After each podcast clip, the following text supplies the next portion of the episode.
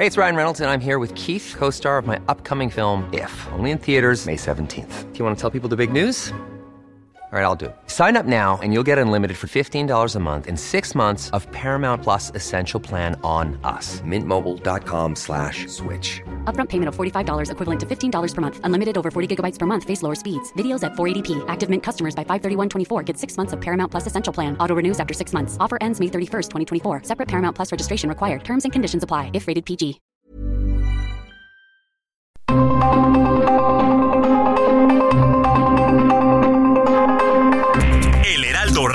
Presenta Zona de Noticias con Manuel Zamacona.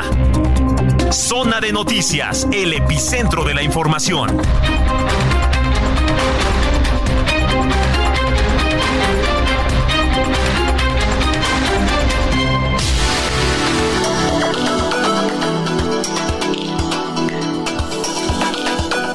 Las 2 de la tarde en punto, tiempo del centro de la República Mexicana. Qué gusto me da saludarla aquí a través de los micrófonos de Heraldo Radio. La frecuencia, si usted viene en el, automóvil o también ahí todavía existen aparatos como las grabadoras que le mueve usted ahí a eh, la antena ya no, pero sí al frecuenciador, es el 98.5 de FM aquí en la zona metropolitana del Valle de México y también a través de las diferentes frecuencias locales a lo largo y ancho de la República Mexicana. Estamos de sur a norte, de norte a sur, pero también allá en Estados Unidos se nos escuchan, nos ven, porque lo puede hacer usted también a través de nuestras cámaras web que están instaladas aquí eh, completamente en vivo en Insurgente Sur 1271. 1271, aquí está ubicada la Torre Carrachi y al interior nuestras instalaciones Heraldo Media Group, desde donde me da mucho gusto saludarle como cada fin de semana. Estamos en zona de noticias y bueno, pues tenemos un gran programa por delante.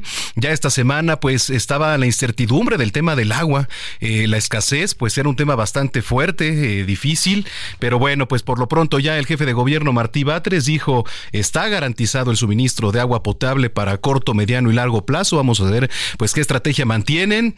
Y otro tema también, se siguen los microsismos, los famosos microsismos. Eh, hoy se registró uno, por cierto, ahí en la Magdalena Contreras, no ameritó este, y bueno, y aunque ameritara alerta sísmica no se podría porque pues el epicentro de la ciudad ya está por aquí. Jorge Rodríguez, nuestro coordinador de información, a quien saludo. ¿Cómo estás, Jorge? Eh, muy bien, Manuel, buenas tardes y buenas tardes al auditorio. Eh, pues sí, como comentas, se registró un nuevo microsismo que esta vez no se sintió porque no sé si a ti te tocó, no sé si de casualidad estabas en la zona de alcance de la onda expansiva del sismo, pero por lo menos a mí el miércoles, que fue el, miércoles, ¿no? El 14 cuando se presentó. Eh, para nosotros sí nos sacudió durísimo. Sí. Se sintió muy fuerte. De hecho, comentaba en la mañana con Alejandro que este creo que es el segundo sismo más fuerte que he sentido eh, solo superado por el del 19 de septiembre del 2017. Del, del 17, exacto. El terremoto, ¿no? Ese que, que, devastó la ciudad y que hizo que varios edificios se cayeran.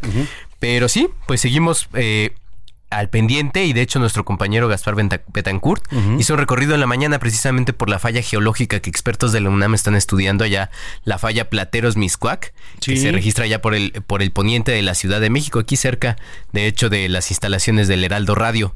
Así que eh, ese en, un aspecto y en el otro, leía en la mañana una columna de Salvador García Soto, periodista, conductor de la una de la tarde aquí de lunes a viernes en Heraldo Radio, en el que dice, primer round, gana Xochitl a Claudia la intercampaña.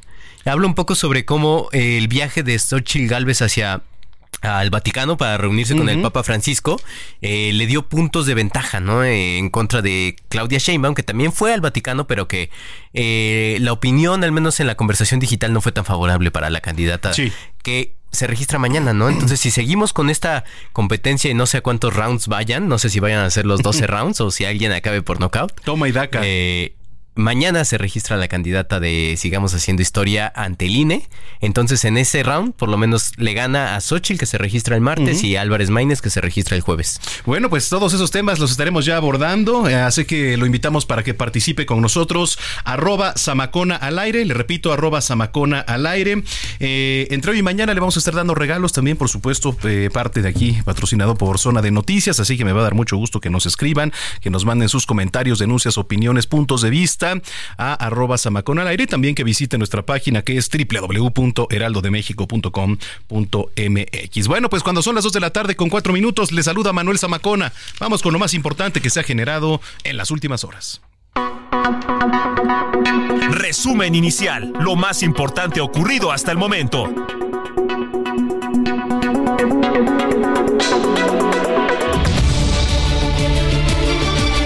Le platico que una balacera entre civiles y miembros de la Guardia Nacional provocó al menos tres bloqueos carreteros anoche en el estado de Jalisco. Esto como reacción ante la posible detención de un presunto delincuente tras un operativo de fuerzas federales.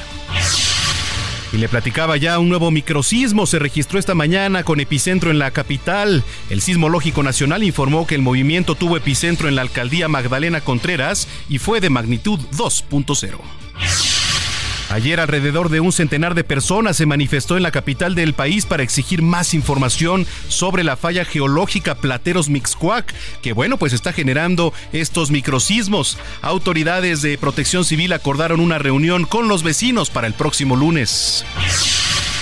Y Xochitl Galvez está pidiendo al presidente Andrés Manuel López Obrador abrir una investigación por la declaración que el medio Latinus difundió en la que Celso Ortega, líder del grupo criminal Los Ardillos, aseguró que el grupo delictivo Los Zetas apoyó económicamente su candidatura en el año 2006 porque luego acusa que, nosotros inventamos una campaña de bots, pues más bien él tendría que investigar este hecho y yo le invitaría también a que pues este denuncie ante la Fiscalía General de la República esta difamación por parte de los ardillos y que la Fiscalía General de la República abra una investigación sobre si el presidente recibió o no recursos de este grupo delictivo. Y por otra parte, Claudia Sheinbaum llegó hoy a Nuevo León, en donde se va a reunir con la militancia de Morena. principalmente una reunión con el equipo de Morena, con los militantes de Morena. Sobre el trabajo durante la campaña, todo lo que debemos hacer. En tanto, el virtual candidato de Movimiento Ciudadano, Jorge Álvarez Maínez, aseguró que ya recorrió los 32 estados de la República y acusó al PRI y al PAN de orquestar una campaña en su contra. Sabemos quién está financiando esta guerra sucia, qué intereses están detrás de esos artículos, de esas publicaciones y de dónde se están sacando los recursos para atacarnos. Dicen que tengo el 3% o el 5%, pero tienen pavor. Afortunadamente ya quedan menos de dos semanas para que empiece la campaña y nos vamos a ver las caras. Esto apenas comienza. Bueno, mañana al mediodía, Claudia Sheinbaum se va a registrar ante el Instituto Nacional Electoral como candidata de la coalición de Morena, PT y Partido Verde. Xochitl Galvez lo hará el martes 20 y Jorge Álvarez Maínez el jueves 22 de febrero. A unas horas de realizarse la denominada Marcha por la Democracia, autoridades cercaron ya Palacio Nacional con muchas vallas metálicas. Ayer el presidente Andrés Manuel López Obrador acusó a los organizadores de esta marcha de defender la corrupción. Ahora el jefe del bloque conservador es Claudio X González, hijo de los que están convocando a la manifestación para defender la corrupción, porque eso es lo que este, en esencia busca, que regresen los corruptos. Aunque digan que les importa la democracia, ¿cómo les va a importar la democracia si ellos eran los que promovían y ejecutaban todos los fraudes electorales. Bueno, y también el presidente anunció que la próxima semana veremos la entrevista que le dio a la periodista de origen ruso Ina Afinogenova, esto del canal Red. ¿Qué le diría el AMLO de hoy al AMLO de 2006? La decisión más difícil que ha tenido que tomar en estos años. Me vas a dejar como un limón exprimido. Ojalá y nunca te den ese premio. Bueno, oiga, Sandra Cuevas, alcaldesa de Cuauhtémoc, será, sería candidata de Movimiento Ciudadano al Senado de la República en fórmula con Alejandra Barrales. Así lo difundió el partido en una invitación para su registro el lunes, la cual retiraron para hacer una corrección. Rodrigo Cordera, consejero nacional de Movimiento Ciudadano, dijo que Sandra Cuevas no debe tener cabina, en, cabida en un proyecto progresista de derechos y libertades, por lo que de confirmarse comunicará su postura el próximo lunes. Ya en temas internacionales, la vocera de Alexei Navalny, principal opositor al régimen de Vladimir Putin allá en Rusia, de quien se reportó su muerte en prisión ayer, confirmó la noticia y agregó que desconoce el paradero del cadáver de Navalny y acusó a Rusia de orquestar su asesinato. Oiga, y Donald Trump deberá pagar 354 millones de dólares en multas por mentir sobre su patrimonio neto para engañar a prestamistas. Además, el juez eh, Engoron vetó al presidente, expresidente para, bueno, pues desempeñarse como funcionario o director de cualquier corporación en Nueva York durante tres años. En los deportes, Chivas dejó ir una ventaja de dos goles ante Mazatlán, que lo empató anoche. Mientras tanto, Querétaro empató a un gol con el Necaxa y hoy Pachuca recibe al América y Cruz Azul al conjunto de Tigres.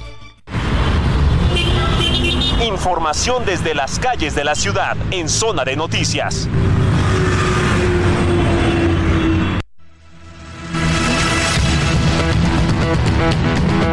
Nos vamos directo a las calles de la capital con mi compañero Gaspar Betancourt, que nos tiene información. ¿Qué nos tienes? Adelante, Gaspar.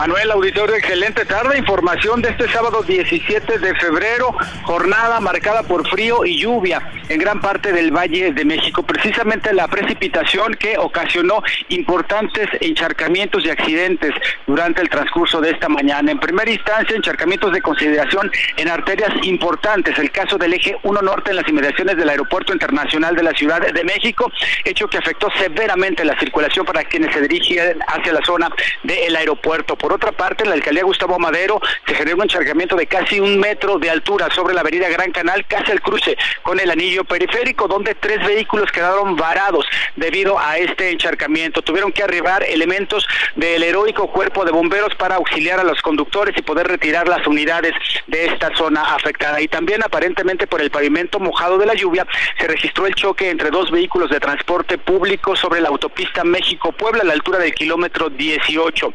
14 personas lesionadas que fueron atendidas por paramédicos en el lugar sin que fuera necesario realizar algún traslado hospitalario. Lo que sí, importantes contratiempos se generaron para quienes procedentes de la caseta de San Marcos se dirigían hacia la Ciudad de México. Esta afectación duró varias horas. Reiteramos para todos esos automovilistas que eh, pretendían ingresar hacia la capital. De hecho, hay que tomar en cuenta que debido al clima hay alerta amarilla en las 16 alcaldías.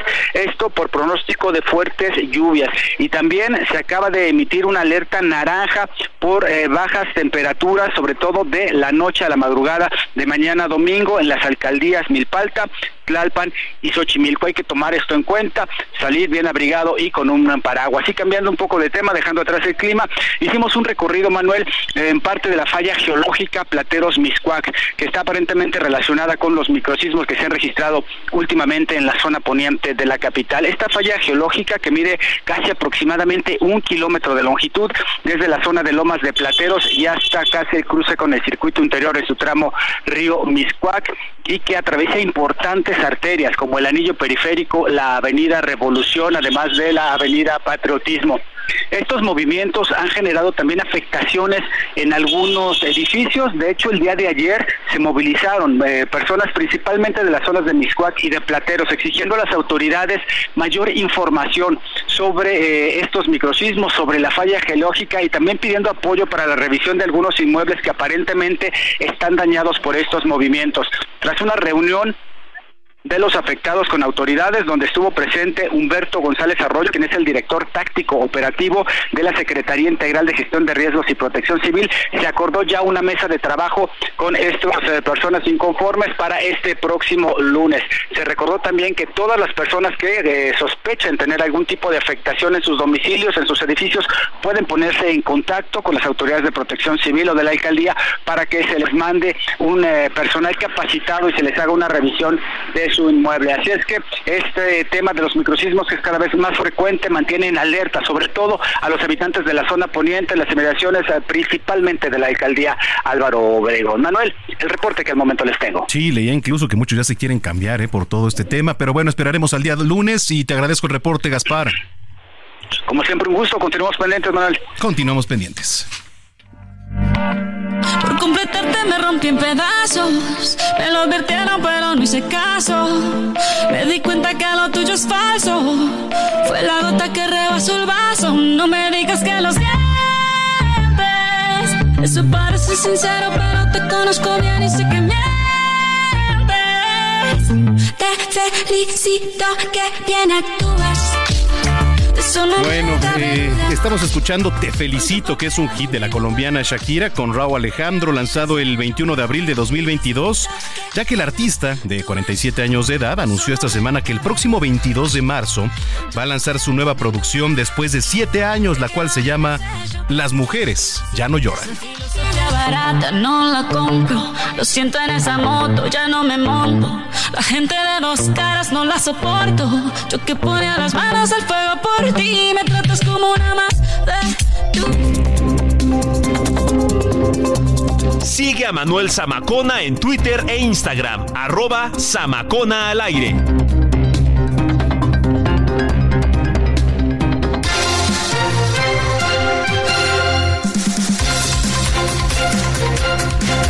Las 2 de la tarde, ya con 15 minutos en el tiempo del centro del país. Bueno, comenzamos un recorrido, recorrido por la República Mexicana.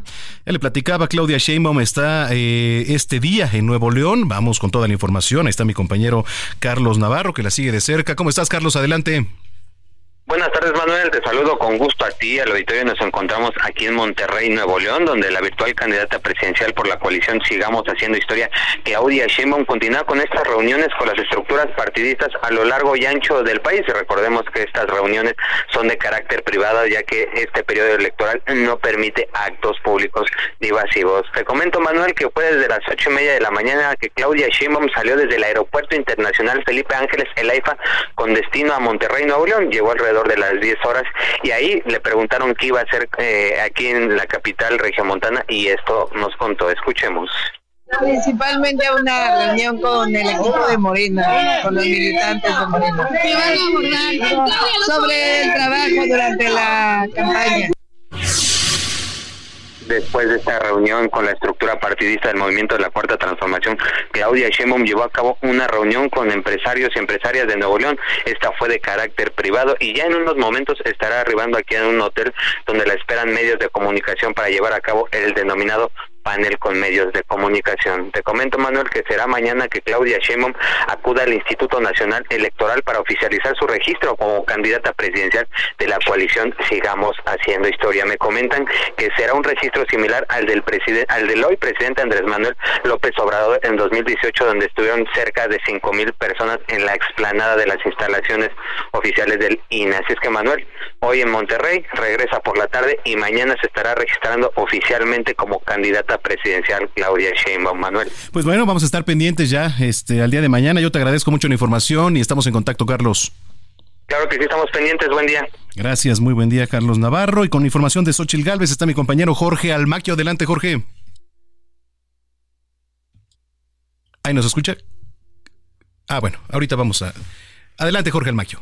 Gracias, Manuel amigos, así es. Xochil Gálvez demandó mayor seguridad en las carreteras del país y lamentó las injurias y acusaciones que el presidente Andrés Manuel López Obrador emitió en contra de los transportistas, quienes se manifestaron ante la violencia que sufren durante los traslados. En su mañaneta, Galvez Ruiz rechazó que el jefe del Ejecutivo califique como conservadores, oportunistas y corruptos a los transportistas, quienes aseguró ya están hartos de ser presa del crimen organizado. Desgraciadamente, el presidente tiene el hábito de insultar a los ciudadanos que protestan o que no opinan como él. Los transportistas son personas que solo quieren hacer su trabajo sin las amenazas del crimen. Su corcholata no va a tocar el tema e insiste con la mentira de que México está mejor que nunca. La verdad es que las carreteras del país, además de estar en mal estado, muchas de ellas son territorio de la delincuencia. La banderada presidencial de la coalición entre PRI, PAN y PRD dijo que, de acuerdo a las estadísticas del Sistema Nacional de Seguridad Pública, en 2023 ocurrieron en promedio 765 hechos violentos al mes en las carreteras del país, lo que representa 25 hechos violentos al día, de los cuales afirmó muchos de ellos han terminado en asesinatos. Comentó que en promedio hay más de un crimen en las carreteras del país cada hora entre homicidios, robos, extorsiones y otros, teniendo como pérdidas económicas alrededor de 19 millones de pesos todos los días. Galvez Ruiz también aseguró que la Secretaría de Hacienda y Crédito Público se reservó para este año 11 mil millones de pesos asignados para el mantenimiento de las carreteras que dijo están en mal estado y con pocos vigilando. Manuel amigos, el reporte que les tengo. Pues está, gracias a Jorge Almaquio. Oiga, dice eh, por acá el presidente, mi relevo será la señora Justicia. Eso fue lo que dijo el presidente desde el estado de Guerrero. Vamos con Iván Saldaña que nos tiene la información. Adelante, Iván. ¿Cómo estás, Manuel Auditorio? Buenas tardes. Sí, el presidente se encuentra de gira en el estado de Guerrero. Ayer estuvo en Michoacán, mañana en Tlaxcala y, y cierra por Puebla el próximo lunes. Pero sí, lo adelantabas bien, a menos de dos semanas de iniciar el primero de marzo las campañas rumbo a las elecciones federales, el presidente Andrés Manuel López Obrador anticipó el día de hoy que su relevo será la señora Justicia y retrató que piensa como él lo que dijo garantizará la continuidad de la cuarta transformación. Escuchemos lo que dijo el presidente esta tarde. El futuro, el porvenir, viene acompañado de una señora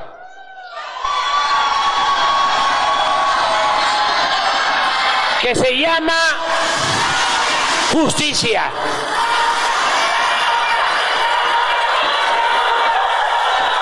No puedo yo decir más.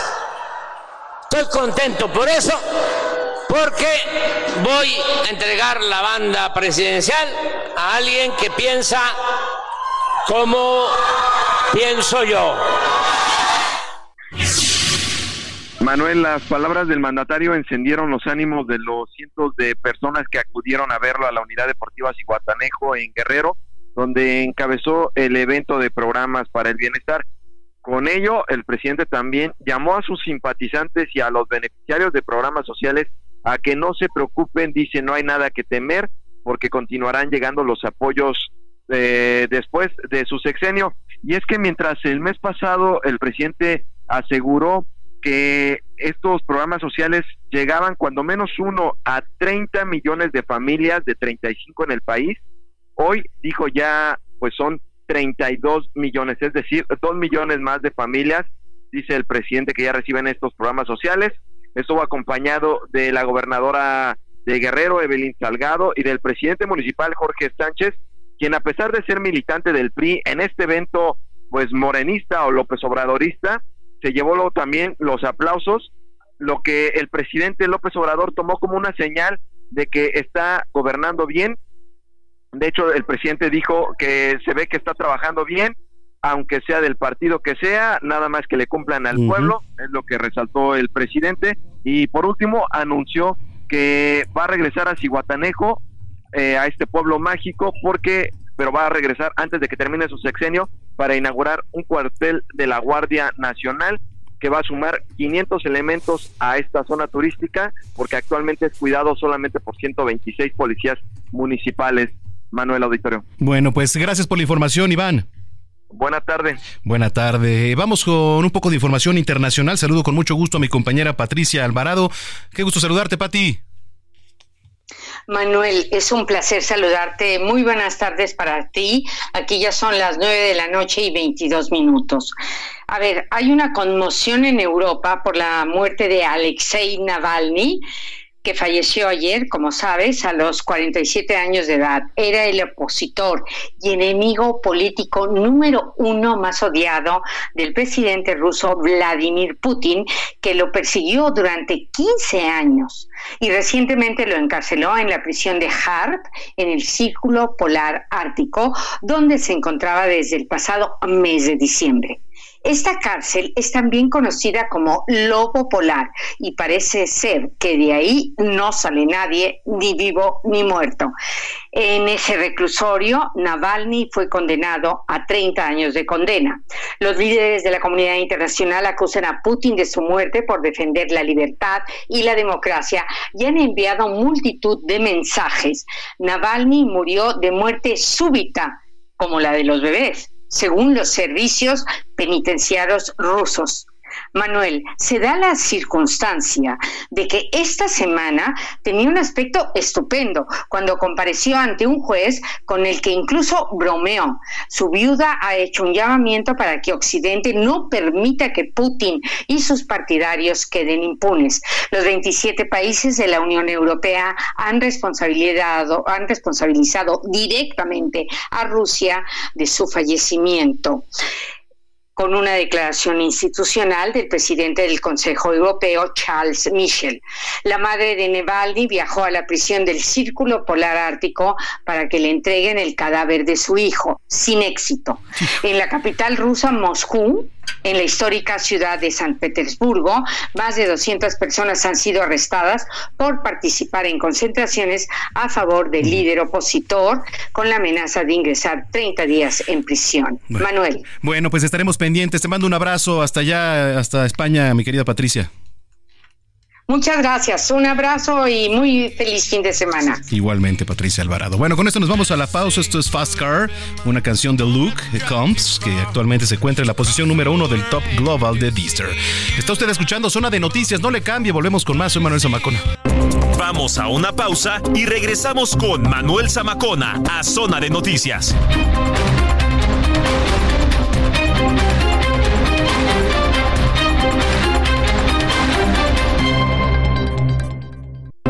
Ya estamos de regreso en Zona de Noticias con Manuel Zamacona por El Heraldo Radio.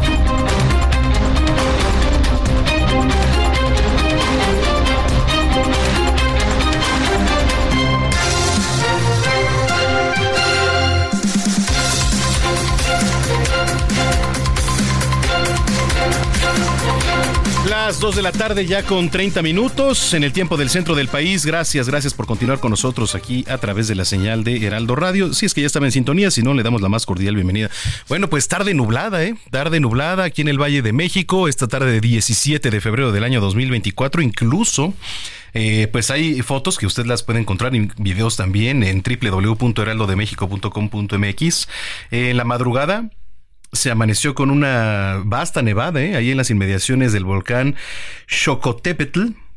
Eh, ubicado en el cerro de Jocotitlán en el Estado de México y en muchos otros también. También aquí en la ciudad, Manuel, nos está informando la Secretaría de Gestión Integral de Riesgos y Protección Civil que cayó agua nieve y una ligera nevada en Tlalpan y en la parte alta de la Marquesa. De la Marquesa, ¿no? sí.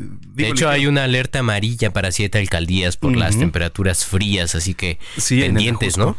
Oiga, y también pues este fenómeno ocurrió allá en el Nevado de Toluca, en el Ajusco, donde se pues captaron distintas imágenes que pues evidenciaban las heladas, las heladas y este y bueno, pues yo yo le digo de repente estos días intenso calor por la tarde, un día nublado, para mañana se espera igual, digo, no tan intenso el calor, pero por lo menos despejado. Ah, y había ese viejo dicho, ¿no? De que febrero loco y marzo otro y poco. marzo otro Creo poco. que esta vez sí está aplicando. Totalmente. Y un poco también, eh, no sé si viste esta nota de que las jacarandas habían floreado Sí. antes de tiempo. Sí, sí, sí. Yo tengo una, un árbol de jacaranda fuera de mi, de mi ventana en el departamento donde vivo y me llamó la atención que cada, en los últimos, yo vivo, yo tengo viviendo ahí ya tres años y en los últimos dos años, en febrero ya estaba floreado y este año no.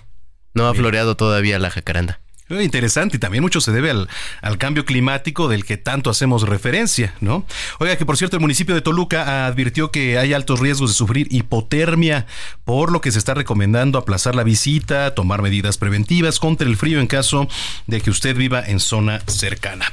Bueno, oiga, eh, vamos a entrarle al tema eh, porque es muy importante. Más de 200 organizaciones ya convocaron a la denominada Marcha por Nuestra Democracia la cual, bueno, se va a realizar en al menos 107 ciudades de nuestro país, eh, en otros países también, mañana domingo, que es 18 de febrero. Y tengo en la línea telefónica a César Damián Retes, secretario ejecutivo de Unidos y Sí por México, a quien le doy la más cordial bienvenida. César, ¿cómo estás? Buena tarde. Buenas tardes, Manuel. Qué gusto saludarte a ti y a tu auditorio. Gracias para los que nos vienen escuchando a esta hora de la tarde. Platícanos, ¿qué, qué se espera? ¿Qué nos espera el día de mañana?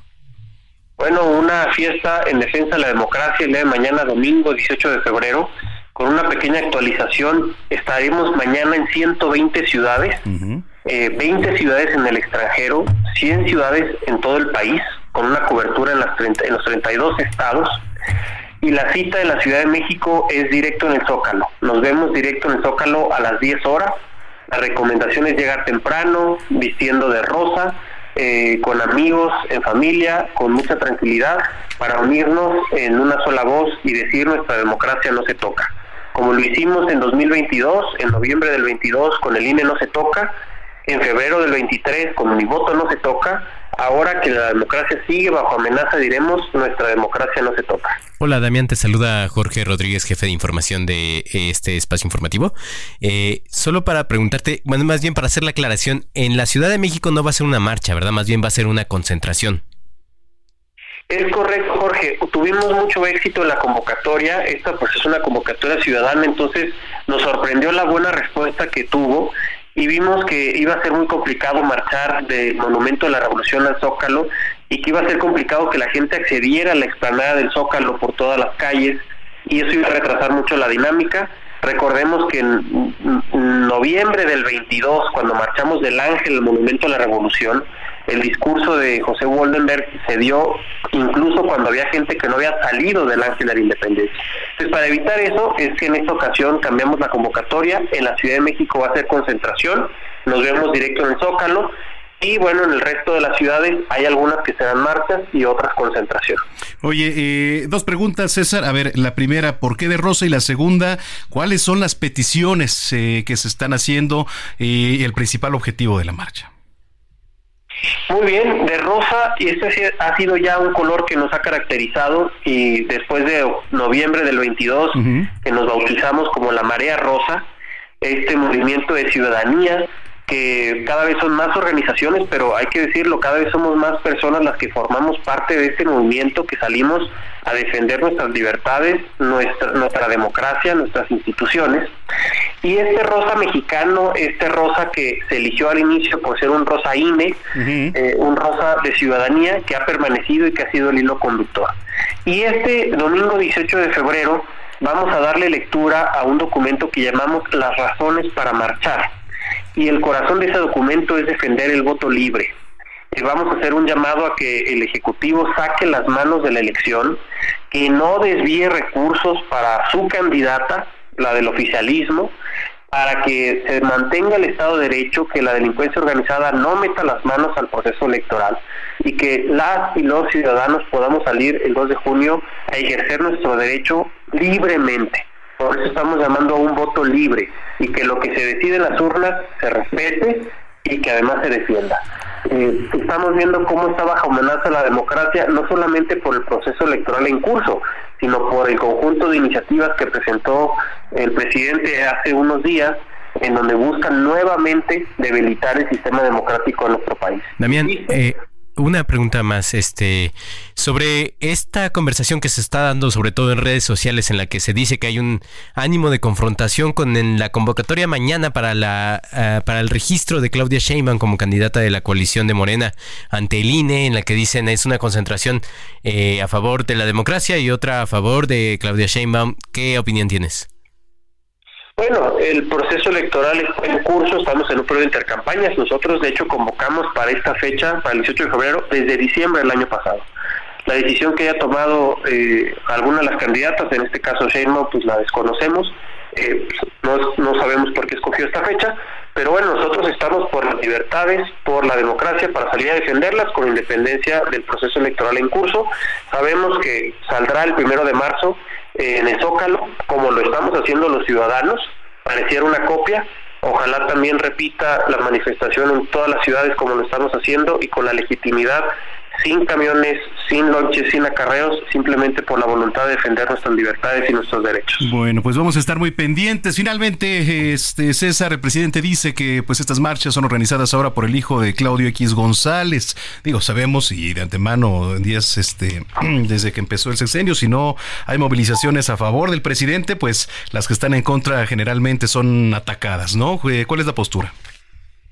Estamos viviendo todavía en democracia y esto es a lo que salimos a defender. En la democracia se vale disentir y se vale y necesitamos las diferentes opiniones para crecer como país. Eh, presidente de Nosta, eh, hay que recordar al presidente que son más de 250 organizaciones de la sociedad civil, un número importantísimo de liderazgos, lo que, los que le hemos metido galleta, como se dice comúnmente, para convocar, para organizar cada detalle, para que sea un éxito, no solo en la Ciudad de México, sino en 120 ciudades del país, siete países además en el extranjero. Esto no es de una persona, no es de una organización, esta es una causa que nos une a todos los ciudadanos, como lo hicimos en marchas anteriores, más de un millón de personas y seguramente se superará ese registro que, que ocurrió en febrero del 23. Ya veremos mañana cuánta gente salió a inundar y a pintar las calles de rosa. Bueno, pues estaremos pendientes, 120 ciudades en el extranjero, 100 ciudades aquí en nuestro país, un poquito más de 100 ciudades. La cita eh, principal es en el Zócalo a las 10 de la mañana de Rosa. Gracias, eh, César, y pues estamos en comunicación, si lo permites. Muchas gracias, Manuel y Jorge, siempre a sus órdenes. Gracias, César Damián Rete, secretario ejecutivo de Unidos y Sí por México.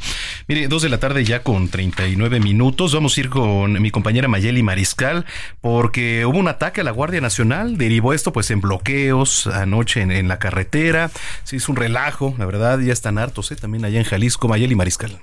La noche de este viernes se dio un enfrentamiento entre civiles armados y oficiales de la Guardia Nacional en el tramo carretero que va de Ciudad Guzmán a Tonaya y derivado de estos hechos se realizaron bloqueos en al menos tres puntos carreteros de Jalisco. La información fue confirmada por Ricardo Sánchez Berúben, coordinador de seguridad, quien detalló que los puntos en donde se realizaron estos bloqueos fue en la salida a Zapoltiltic, la carretera Ciudad Guzmán El Grullo y también en el por la carretera libre a la altura de la laguna. Luego de estos hechos, también desde el gobierno municipal de Ciudad Guzmán se hizo un llamado a sus habitantes para que se resguardaran en su casa y que evitaran salir a la zona en donde se llevaban a cabo estos bloqueos.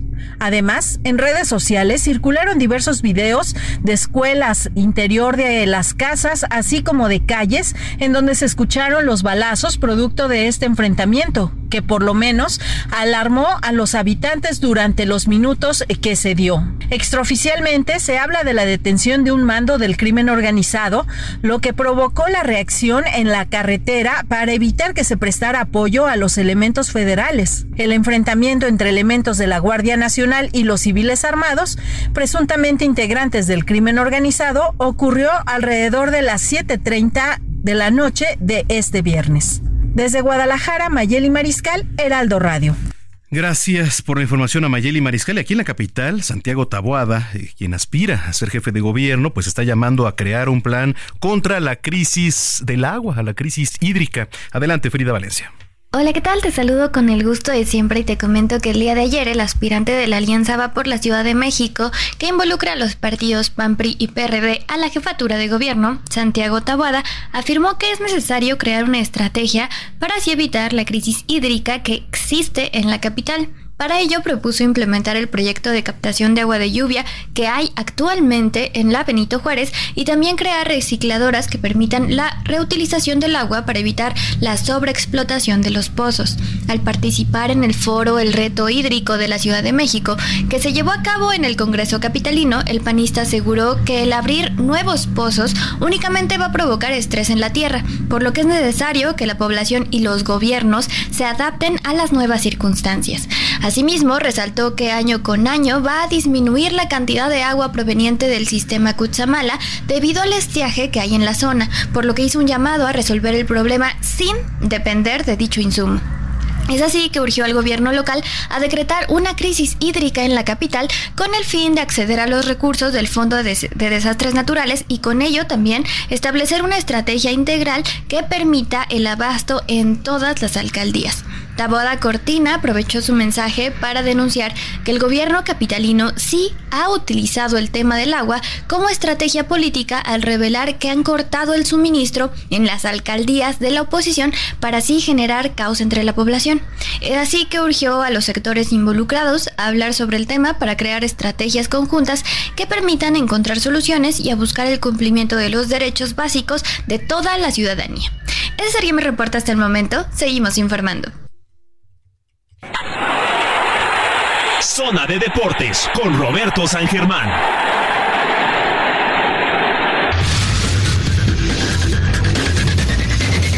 Pues así es, ya son las 2 de la tarde, 43 minutos. En la línea está Roberto San Germán con toda la actividad deportiva. ¿Cómo estás, mi estimado Robert? ¿Qué tal, mi querido Manuel? Buenas tardes y buenas tardes a la gente que nos sintoniza, a la gente que esté comiendo provecho, pues son las 2.40 de la tarde. Y pues vamos a hablar, sí, amigo, de la jornada 7 del fútbol mexicano que ayer empezó con dos partidos y el Super Necaxa, porque sigue invicto, has conseguido empates por todos lados, la verdad es que no pierde y si va perdiendo, pues iguala al término del partido. Y pasó lo mismo que contra Toluca, pasó lo mismo que contra América. Y pues ayer también contra Querétaro iba perdiendo 1 a 0 casi todo el partido. Y al final del encuentro empata el equipo de Querétaro ¿sí?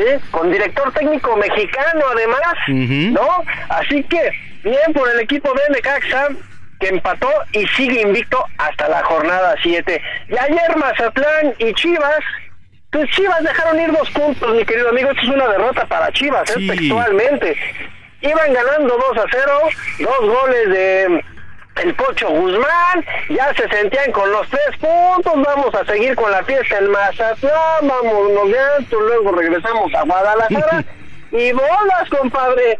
En el minuto 87 las Chivas iban ganando 2 a 0. El partido terminó empatado a dos goles con conato de bronca en los túneles, ya cuando se iban los dos equipos pues a sus casas, se armó el, ahora sí que los golpes, se dice que el Pocho Guzmán llegó a reclamar, también Fernando Vago se encaró con los, este, ahora sí que con los entrenadores del equipo de Mazatlán terminaron muy calientitos todos, pero bueno, Chivas empata a dos el día de ayer. Y hoy, amigo, tenemos Atlético de San Luis contra Tijuana a las 5 de la tarde. Juárez contra Puebla a las 5 de la tarde. Se supone que este partido se iba a cambiar por la muerte de uno de los jugadores del equipo de Juárez que murió en la semana, un choque, específicamente el 14 de febrero, deshizo el auto, este hombre le apodaban el Puma Valdés y pues este hombre Así quedó, ¿no? Luego Pachuca contra América a las 7 de la tarde, buen partido, un equipo de Pachuca que hay que verlo, buenos jugadores juveniles, pero también traen un jugadorazo que se apellida Idrisi, buenísimo, y también el delantero Rondón, este venezolano. Y luego también más tarde a las 9 de la noche, Cruz Azul contra Tigres, veremos si sigue la racha de la máquina que ha estado ganando los últimos duelos aquí en la Ciudad de México, en el Estadio de la Ciudad de los Deportes.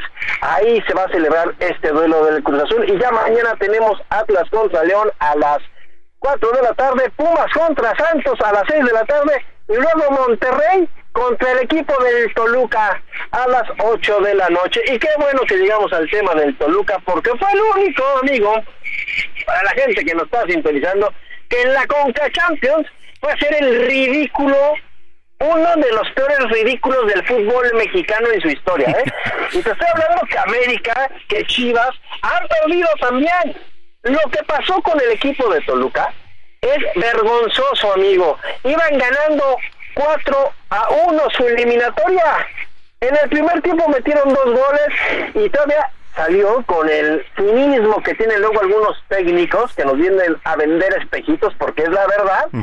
Salió el director técnico este Paiva y fue a decir que bueno, tuvo que dosificar jugadores, lo sacaron porque tenían un duelo bien importante el fin de semana contra Monterrey. Señores, la Conca Champions te da más para trascender que la Liga MX, perdónenme, la Conca Champions te da un lugar para el Mundial de Clubes.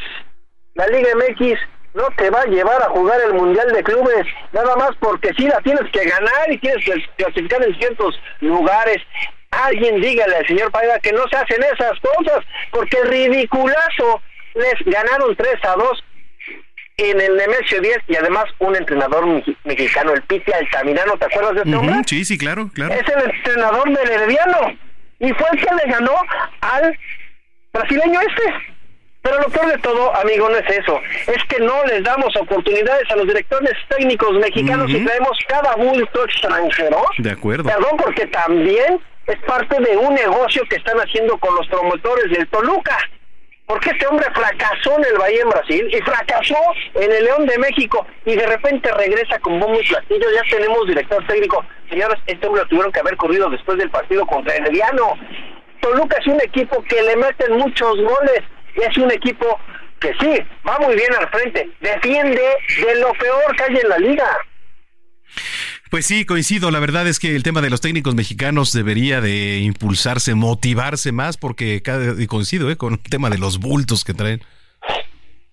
Pero es porque pues alguien está haciendo negocios, señores, y son los promotores, ¿eh? Los promotores hacen unos negociazos con algunos directivos del fútbol mexicano sí, sí, sí. que te quedas espantado. Prefieren llenarse los pantalones de dinero, los bolsillos de dinero, que lo deportivo. Y desgraciadamente ya lo tenemos que ver así, si es que queremos darnos cuenta de nuestra realidad, mi querido Manuel.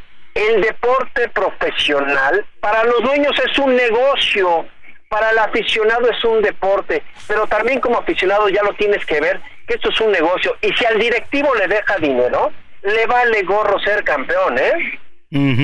Totalmente. Así de simple.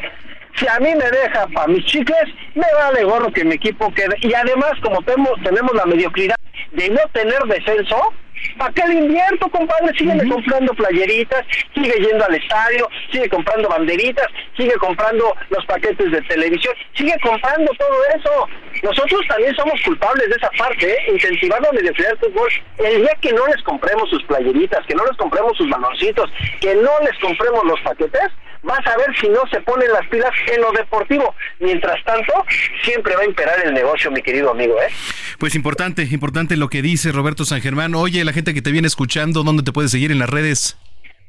Pues me pueden encontrar en Tweets y también en X, lo que era Twitter, como arroba R San Germán. Y estoy para servirles, amigos, también para lo que quieran hablar de deporte y de algunos otros temas. Ya si quieres mañana que otra vez estamos contigo, si me lo permites, pues hablamos un poquito del béisbol, porque ya se viene la temporada de béisbol y hablar de los equipos, cómo se han armado, ¿qué te parece? Me parece excelente, mi estimado Robert.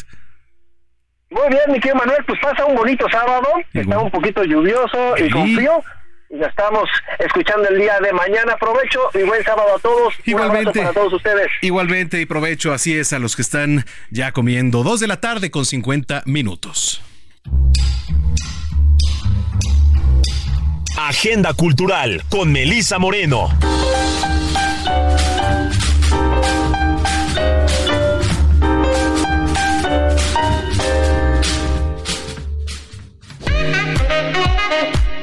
Bienvenidos a la Agenda Cultural del Heraldo de México. Yo soy Melisa Moreno y esta es nuestra selección para Zona de Noticias. En el sueño, la vigilia es una exposición que presenta una selección de obras realizadas por Alejandra España, en las que se expresan sus procesos de investigación y creación como un puente entre su íntimo universo de símbolos oníricos y el mundo externo de la naturaleza. La artista también realiza intervenciones en el recorrido permanente del Museo Franz Mayer. La exposición se puede ver a partir de esta semana.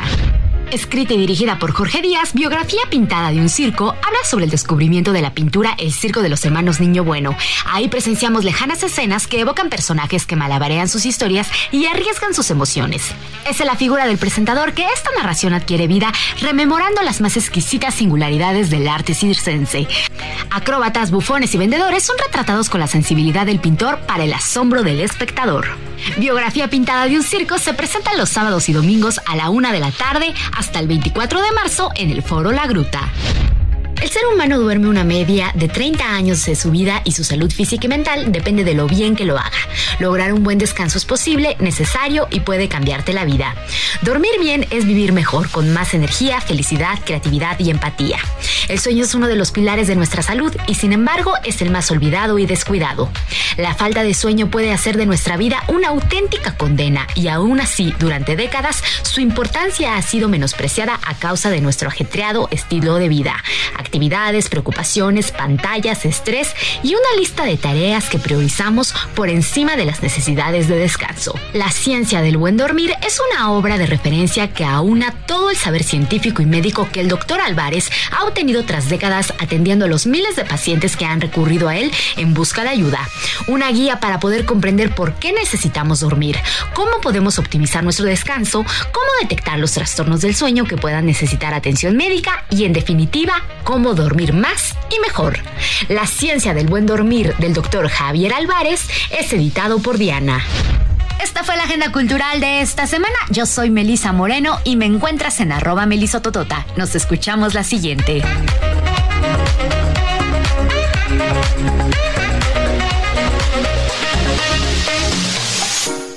Zona de Noticias, el epicentro de la información.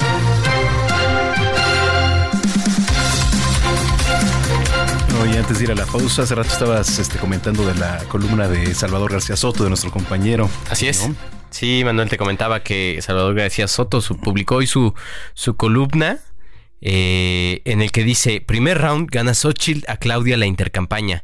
Y es precisamente una referencia a que eh, Xochitl Galvez ganó la conversación digital, por lo menos en, ese aspecto, eh, con su viaje al Vaticano para reunirse con el Papa Francisco y que también la candidata de, o la virtual candidata de Morena PT y Partido Verde, Claudia Sheinbaum, lo repitió, incluso ayer publicó en sus redes sociales su reunión en la que decía que va a traer de regalo al rector de la Basílica de Guadalupe una rosa de plata. Sí, una rosa de plata que ya la bendijo, por cierto. Sí, que la bendijo el, el, jefe de la iglesia eh, católica. Las imágenes. Bueno, mire, vamos a ir a la pausa. Regresando, también le quiero platicar sobre una columna de mi compañero Mario Maldonado, también conductor de aquí de el Radio, que se me hizo bastante interesante. Pero bueno, em, nos vamos con la segunda canción. Estamos escuchando Caminos de Guanajuato de José Alfredo Jiménez en honor a Carla Ivette Torres Rangel, jugadora del Club León Femenil, quien desafortunadamente falleció en un accidente de auto la madrugada Hey, it's Ryan Reynolds, and I'm here with Keith, co star of my upcoming film, If, only in theaters, May 17th. Do you want to tell people the big news? All right, I'll do it. Sign up now and you'll get unlimited for $15 a month in six months of Paramount Plus Essential Plan on us. Mintmobile.com slash switch. Upfront payment of $45 equivalent to $15 per month. Unlimited over 40 gigabytes per month. Face lower speeds. Videos at 480p. Active Mint customers by 531.24 get six months of Paramount Plus Essential Plan. Auto renews after six months. Offer ends May 31st, 2024. Separate Paramount Plus registration required. Terms and conditions apply if rated PG. Jugada del 16 de febrero. Eh, Carla fue parte de la primera plantilla dentro del balompié, del balompié eh, de mujeres y de las Esmeraldas. Esta composición se escucha normalmente allá en el Estadio de León. Ya volvemos. Vamos a una pausa y regresamos con Manuel Zamacona a Zona de Noticias.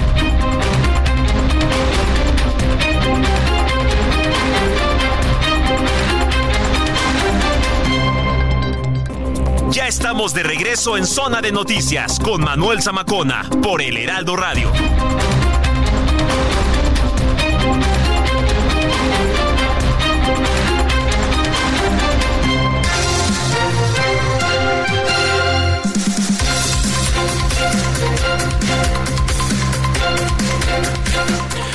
Ya son las 3 de la tarde en punto, tiempo del centro de la República Mexicana.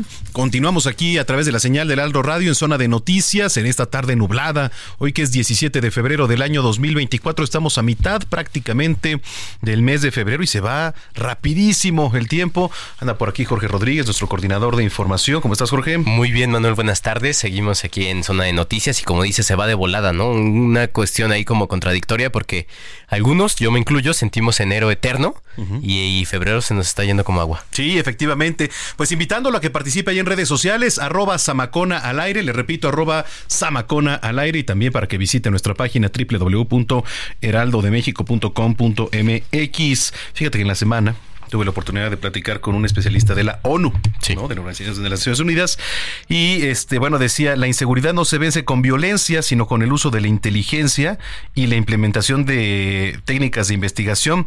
Esto haciendo ilusión, alusión, porque dice que así lo plantea Claudia Sheinbaum. Eh, afirmó el especialista en pacificación por las Naciones Unidas, que es Sergio Arturo Ramírez.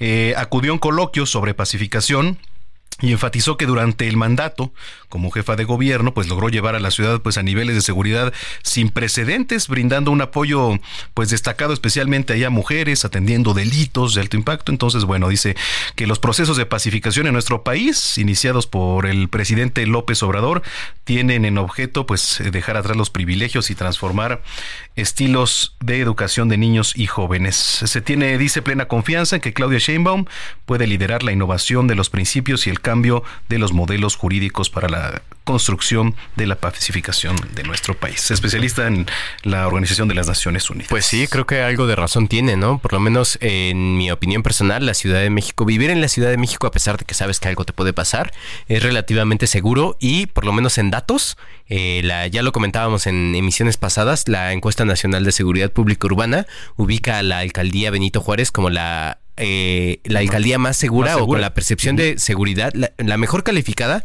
en percepción de seguridad en todo el país, en el que nueve de cada diez personas que viven en Benito Juárez se sienten tranquilos. Ok, bueno, pues así iniciamos esta segunda hora de noticias y con la voz de Jorge Rodríguez en el resumen de esta segunda hora. Resumen inicial, lo más importante ocurrido hasta el momento.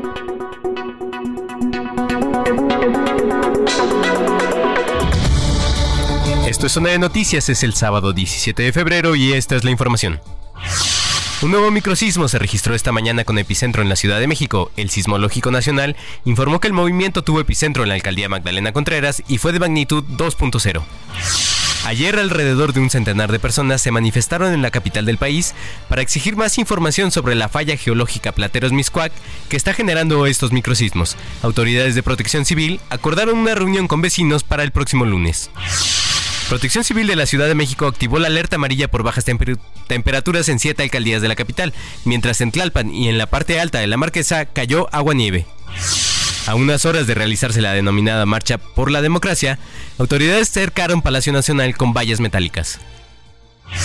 En entrevista con Heraldo Media Group, César Damián Retes, secretario ejecutivo de Unidos, señaló que la manifestación se realizará en 120 ciudades, incluidas 20 en el extranjero.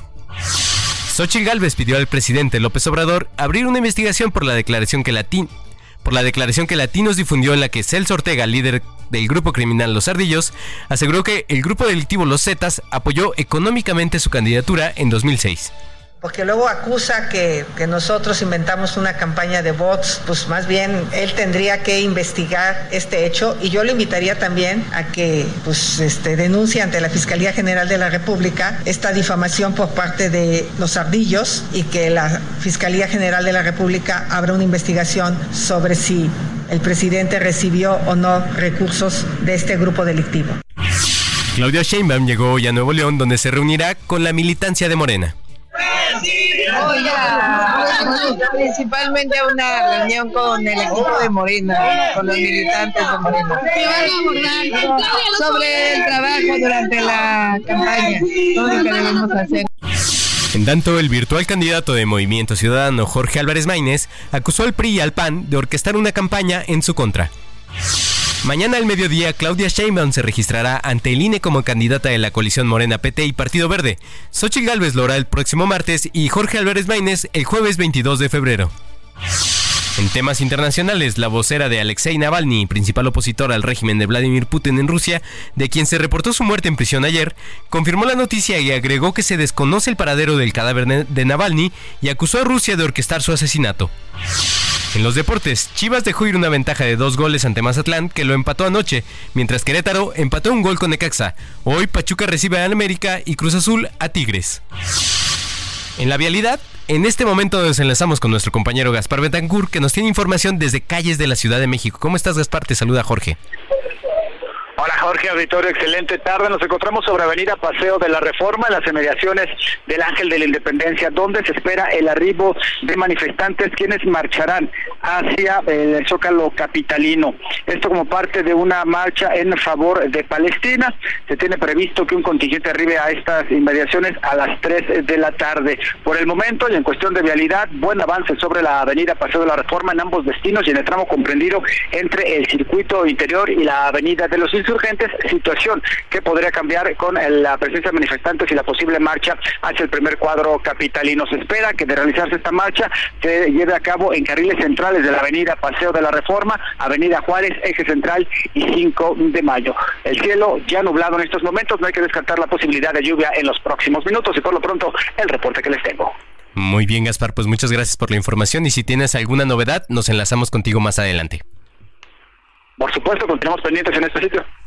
Estamos escuchando el sencillo Yo Soy Matt del DJ mexicano Roberto Matthews, cuyo nombre artístico es Yo Soy Matt, y que ha llamado la atención al afirmar que es el primer DJ con nacional en presentarse en silla de ruedas. Esto debido a una discapacidad, un dispositivo al que ha llamado su nave espacial y que estamos escuchando porque hoy se está presentando en el Festival Baidorá, allá en las estacas en el estado de Morelos, donde si me lo preguntas Manuel me gustaría estar en este momento. ¿A poco sí, sí, ha sido y digo, la verdad es que sí lo he visto, es, es, es interesante, ¿no? Todo lo que se, se, desprende de ahí porque estás como en la naturaleza, estás escuchando. Sí, sí, sí, es, un, me parece que es un ambiente como un poco lo que se diría, algunas personas lo llamarían como Tuluminati. Ándale. Bastante hippie. Sí, hippie. Eh, pero para mí es, mm, no sé, delicioso el, sentir esto del agua fría, un chapuzón en agua fría y salir a disfrutar de la música o la bebida o lo que tú quieras. Sí, sí, sí. Eh, sí, sí me gustaría estar ahí.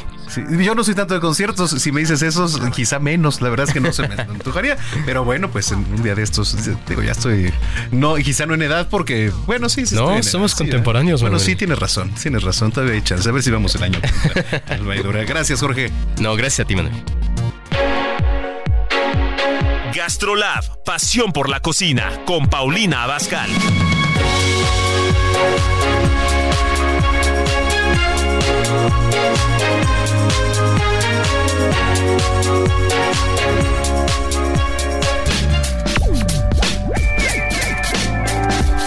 Como cada fin de semana ya está en la línea telefónica nuestra querida chef Paulina Abascal, a quien le doy la más cordial bienvenida. Pau, ¿cómo estás? Buena tarde. Hola Manuel, me da muchísimo gusto saludarte a ti y a todos los que amablemente nos escuchan. ¿Cómo estás? Con frío, un poco, con frío, tarde nublada. Tú nos dices qué vamos a preparar. Pues mira, justamente por el frito que se ha soltado, se me antoja compartirles una sopa de tortilla. ¿Qué te parece? Me parece perfecto, estamos listos. Bueno, vamos a preparar un caldillo de jitomate, que eso es la base y es lo que nos tiene que quedar súper rico. Para la cual vamos a necesitar tres jitomates, media cebolla, un diente de ajo, un chile chipotle, un chile ancho, un chile, eh, no me acuerdo cuál era, un chile ancho, un chile pasilla. Y vamos a poner también sal y pimienta para nuestro caldito de tomate, ¿ok? Perfecto. Bueno, por otro lado, vamos a necesitar totopos de tortilla, aguacate, chicharrón, ok. Queso panela, cilantro. Ok. Y crema. Ok. Bueno, entonces lo que vamos a hacer, Manuel, es todos los primeros ingredientes que te dije, desde el jitomate, la cebolla, el ajo, todo, todo lo que te dije, lo vamos a poner en una sartén a que se empiece a tatemar. Ok, lo ponemos en sartén, ok. Tatemar, bueno, pues este es este término que hace que toda la parte de afuera quede bastante doradita, quemadita y que se nos cocine. Ok. Bueno, una vez de que tenemos así todos esos ingredientes, los vamos a poner en una licuadora y los vamos a moler con un litro de caldo de pollo. Y molemos con un litro, ok, de caldo de pollo. Una vez de que lo moliste, lo van a colar y lo van a regresar a la lumbre ya en una olla para dejarlo hervir y rectificar la sazón. Ok. Aquí es en donde a lo mejor dicen, ah, pues le quiero agregar otro poquito de chile, o lo siento muy espesito, pero le quiero agregar más caldo, o el espesor a ustedes les gusta. A mí la verdad esta sopa sí me gusta que el caldillo quede como espesito y muy, pero muy rico, ¿no? De estos calditos que apapachan. Bueno, y entonces lo que vamos a hacer es picar el queso panela, rayar el, este, perdóname, picar un poquito de cilantro,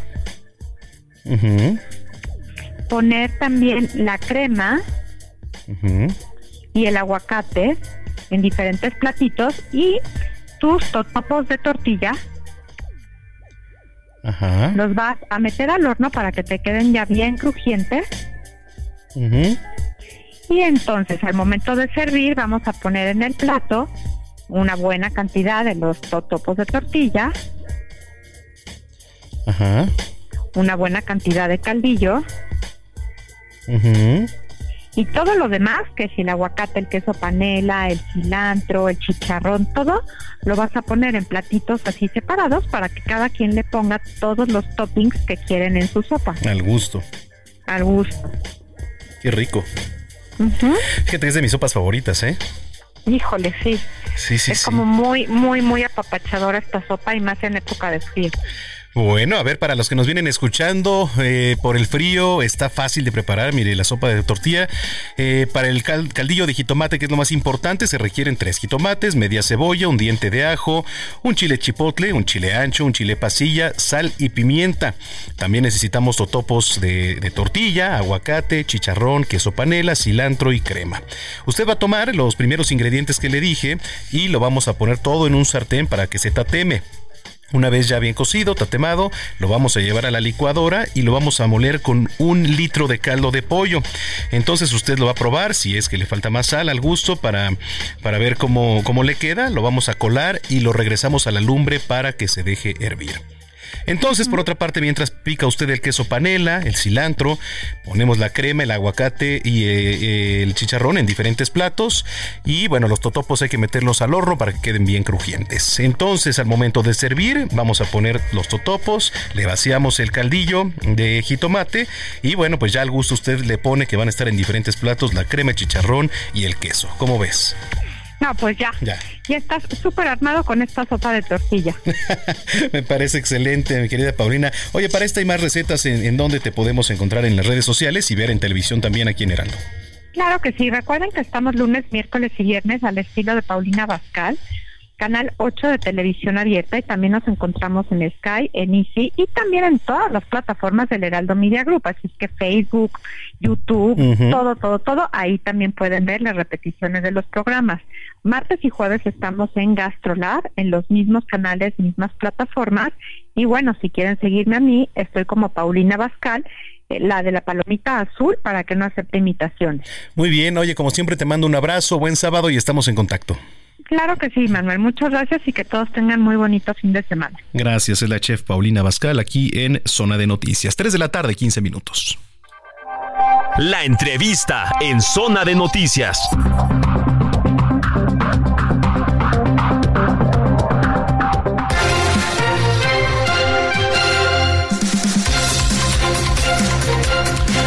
Bueno, mire, usted sabía que las hernias, las hernias de pared abdominal afectan entre 10 y 15% de la población en México. Bueno, ya le voy a ir dando un poquito más de datos, pero tengo en la línea telefónica al doctor José García Castellanos. Él es cirujano de pared abdominal, experto en procedimientos abiertos y laparoscópicos, a quien saludo con mucho gusto. Doctor, bienvenido. Hola, ¿qué tal? Muy buenas tardes, Manuel. Muchas gracias Al por el contrario. espacio. Oiga, a ver, eh, vamos eh, por definiciones. Eh, ¿Qué es una hernia de pared abdominal, para empezar? Claro que sí. Mira, una hernia de pared abdominal es un defecto eh, que existe en la pared abdominal a través del cual pueden protruir eh, órganos intraabdominales o grasa. ¿De acuerdo? Entonces es un defecto eh, en una pared que anatómicamente debería estar constituida, sin embargo, por alguna cirugía o algún traumatismo, o se formaron desde la infancia, se formó una hernia, un- este defecto se formó y pues a través de ese defecto eh, pueden protruir eh, estructuras intraabdominales. Ok, a ver, eh, ajá. Cu- ¿Cuáles? Ah, me decías, Manuel. Sí, perdón, doctor. eh, ¿Cuáles son los, los efectos de esta pared abdominal que, que además pues afecta a un porcentaje de la población aquí en nuestro país? Estaba leyendo que pues las personas de 30 a 59 años son las más proclives, ¿no? A, a que se les desarrolle. Así es. Eh, pues bueno, los síntomas que pueden acompañar a esta enfermedad eh, son distintos tipos de hernias. Pueden ser hernias inguinales, hernias umbilicales, incluso eh, si tuvimos alguna cirugía en el abdomen, ahí mismo se pudo haber formado una, una hernia o se puede formar una hernia, vaya. Los síntomas, pues bueno, pueden ser dolor, aumento de volumen ahí en la zona donde está desarrollándose la hernia. Y en casos más complicados, pues puede, puede haber hasta, eh, el dolor puede ser tal que puede haber hasta estrangulamiento de una asa intestinal y esto obligará a un paciente a acudir a un servicio de forma urgente. ¿Esto se puede dar de manera repentina? Es- sí puede ocurrir de manera repentina en aquellos pacientes que pueden estar haciendo algún esfuerzo excesivo, donde tuvieron que aumentar la presión eh, del abdomen por ya sea cargar algún objeto o hacer, o hacer algún esfuerzo extra. ¿sí? Entonces, esto, esto, esto sí se puede presentar de forma urgente, pero lo más común es que la evolución vaya siendo lenta a lo largo del tiempo. ¿Cómo se, se podría prevenir, doctor? Eh, pues bueno, sí se pueden prevenir las hernias, sin embargo, debes saber, Manuel, que existen ciertos factores que condicionan a que se desarrolle una hernia. Eh, factores genéticos, eh, puede existir también eh, los antecedentes de cirugías, el paciente fumador, el tosedor crónico también, por ejemplo. Entonces, estos pacientes pueden desarrollar una hernia. ¿sí? Entonces, si podemos evitar algunos de estos factores, como la obesidad o el no fumar, pues eh, o evitar cargar objetos pesados, pues bueno, esto eh, nos ayuda a, disminuir la probabilidad de padecer una hernia de la pared abdominal. Correcto, doctor. ¿Algo más que le gustaría agregar? Sí, definitivamente hoy en día el tratamiento de las hernias de pared abdominal eh, definitivamente es quirúrgico. En la mayoría de los casos se colocan siempre, ya sea con, cirugía laparoscópica, que es lo más recomendado, o cirugía abierta, pero siempre se colocará una malla como prótesis para fortalecer la pared abdominal y pues bueno, hoy en día existen eh, distintos eh, aditamentos para fijar las mallas, que es lo más importante, la colocación de una malla, fijar estas mallas sobre todo con, con dispositivos que sean absorbibles, es decir, para no dejar ningún material protésico, eh, al menos de los tratándose de la fijación, dentro de la cavidad. Y la solución hoy en día la hay, existe en muchos de los hospitales en nuestro país y pues bueno, está al alcance de casi toda la población. Bueno, doctor, pues eh, interesante lo que nos platica. ¿Alguna red social eh, donde lo podamos encontrar? ¿Página? Oh, sí, me pueden encontrar en, en YouTube o en, Instagram como Doctor Castellanos y Hernias, o también estamos en Instagram o en Facebook como probag.com. Pues yo le agradezco mucho que haya tomado la comunicación y gracias, doctor a ti, bueno por el espacio y gracias a tu audiencia también. Bueno, pues ahí está la voz del doctor José García Castellanos, cirujano de pared abdominal y experto en procedimientos abiertos y laparoscópicos.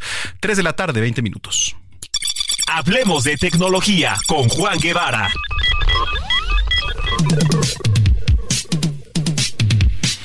Vámonos hasta la ciudad espacial. Allá en Houston, Texas, está mi querido Juan Guevara, directivo de Now Media, nuestro partner y además, pues, colaborador de este espacio. Oye, qué buen tema, ¿eh? ¿Cómo estás, mi querido Juan? Mi queridísimo Alonso Macona, ¿cómo vas?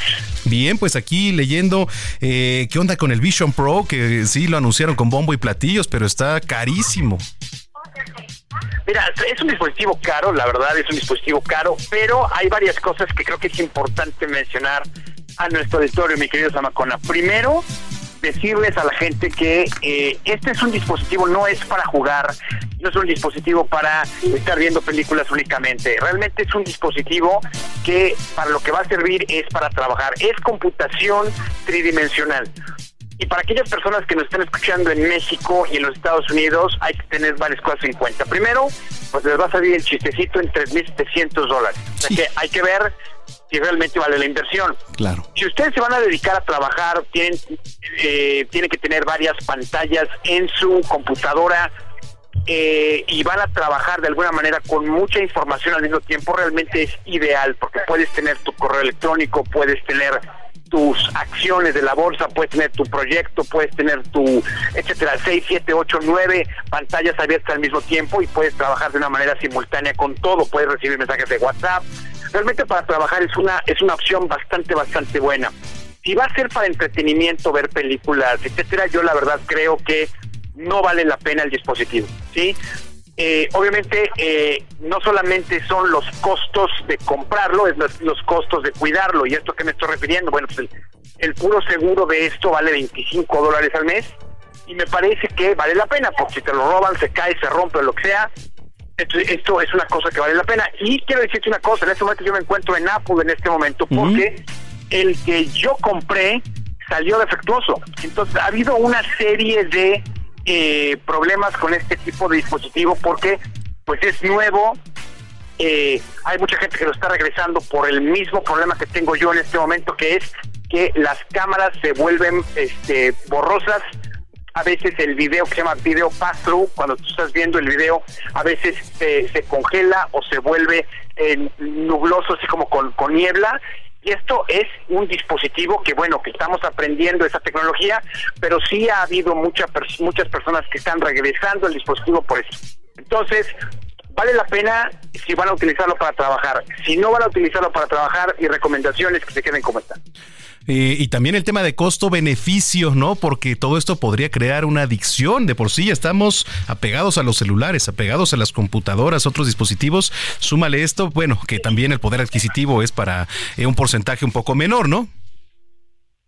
Sí, pero te voy a decir una cosa, realmente aquí la, ventaja competitiva de este de este dispositivo, mi querido Manolo Zamacona, es el hecho de que te sustituye muchos dispositivos. Pues es decir, puedes puedes trabajar con una laptop tranquilo y puedes quitarte el monitor y puedes estar trabajando en donde sea Claro, la pregunta es si en México te conviene salir con un dispositivo de esta forma a las calles, te van a, te van a claro. la tranquila que te pueden poner, ¿no? Pero si trabajas, en tu, si trabajas en tu oficina, creo que es una forma que puede ser positiva para poder ser muy productivo. Muy bien. Tus redes sociales, mi querido Juan Guevara, para la gente que te quiere preguntar. Sí. Mi querido Zamacona, mis redes sociales son Juan Guevara TV, se lo repito, Juan Guevara TV, y aquí estamos listos y dispuestos para platicarles de tu tecnología aquí en Zona de Noticias. Te mando un abrazo y estamos en contacto. Estamos en contacto, Zamacona. Gracias, abrazo. Igualmente, Juan Guevara desde la Ciudad Espacial. Con esto vamos a una pausa, regresamos, no le cambie porque ya viene el doctor Lavariega, Katia Castelo y una cantante sorpresa que le voy a presentar. Cerramos con broche de oro aquí en Zona de Noticias.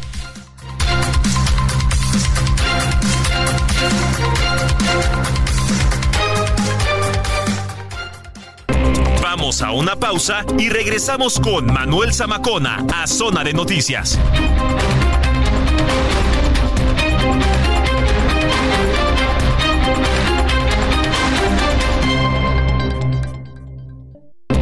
Ya estamos de regreso en Zona de Noticias con Manuel Zamacona por El Heraldo Radio.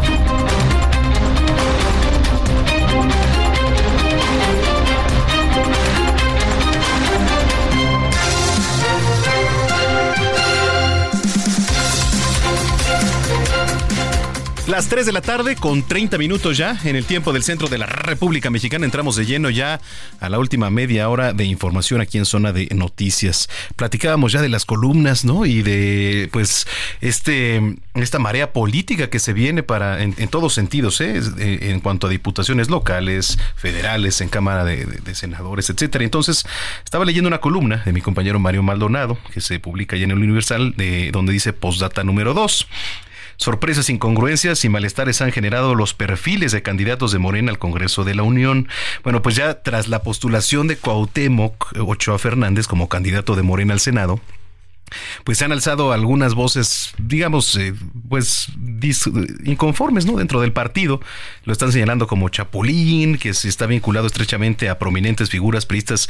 Por ahí mencionan a Miguel Ángel Osorio Chong, a Emilio Lozoya, a Luis Videgaray, incluso el ex canciller, ¿no? Y entonces este señalamiento ha generado preocupación dentro de la militancia, ahí mismo en, Morena. Este, están exigiendo a Mario Delgado, líder del partido, tomar medidas al respecto. Y esto desemboca porque el descubrimiento de las propiedades lujosas se, hace una investigación, se descubren ahí casas lujosas y empresas no declaradas de Ochoa Fernández, pues está planteando ahí algunas dudas sobre posibles prácticas de enriquecimiento ilícito, desde mansiones de alto valor allá en San Antonio hasta negocios no mencionados ahí en su declaración patrimonial. Por ahí salen en algunas empresas, incluso, mira, eh, centro de verificación vehicular incluso aquí en la Ciudad de México, los huevos tecoleños al que pertenece su esposa, etcétera, etcétera. Pero bueno, ahí está también la, columna de, de mi compañero Mario Maldonado publicaban en el Universal que dice Postdata 2. Bueno, eh, y por ahí también tenías información de un poquito más actual, Jorge. Eh, sí, Manuel, ya nos daba el reporte nuestro compañero Iván Saldaña de que el presidente está allá en Cihuatanejo, en Guerrero, en, una, en un evento de entrega de apoyos. Eh, pero eh, te comento que más de 300 habitantes de la región de Costa Grande, allá en Guerrero, están bloqueando la carretera federal de Acapulco-Cihuatanejo en al menos dos municipios de la zona Esto para tratar de exigir al presidente Andrés Manuel López Obrador seguridad y apoyos para familias de damnificados. A la altura del kilómetro 57 del municipio de Coyuca de Benítez, familias afectadas por el huracán Otis cerraron ambos carriles. Se trata de personas que fueron censadas, pero que denuncian que hasta ahora no han recibido los apoyos de limpieza y reconstrucción para sus viviendas. Además, habitantes de las comunidades serranas de El Durazno, El Parotal, entre otras, bloquean frente al arco de entrada en la comunidad de Santa Rosa de Lima, en el municipio de Tecpan de Galeana.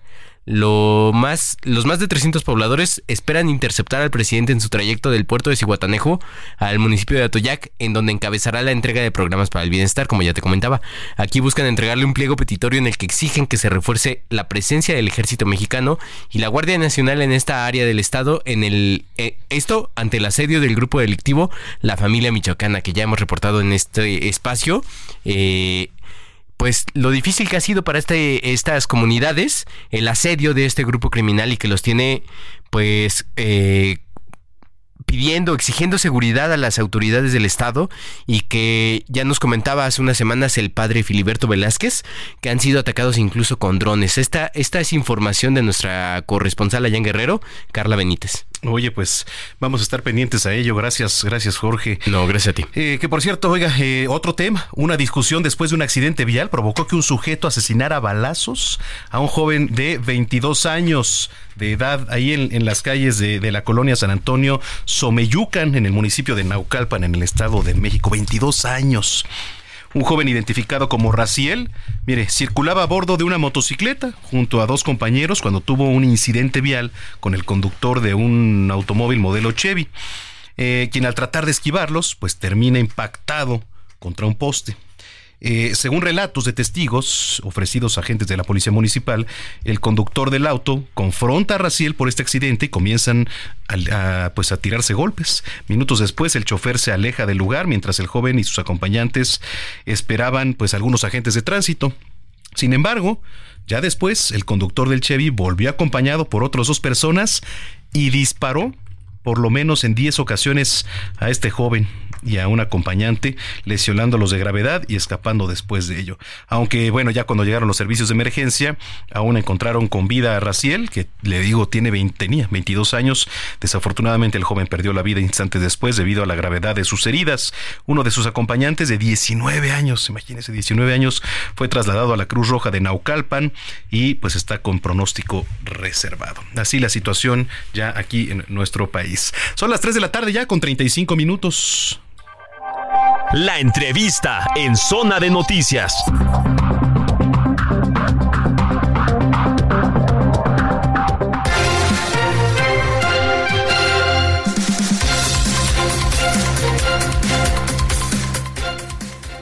Bueno, pues ya se lo adelantaba al inicio de este espacio. Este nos acompaña hoy aquí en cabina la cantante, compositora, productora Ingrid Boyan. Boyan, ¿está bien? Sí, Muchísimas gracias. Este, podemos abrirle aquí. Gracias. Bienvenida, Ingrid.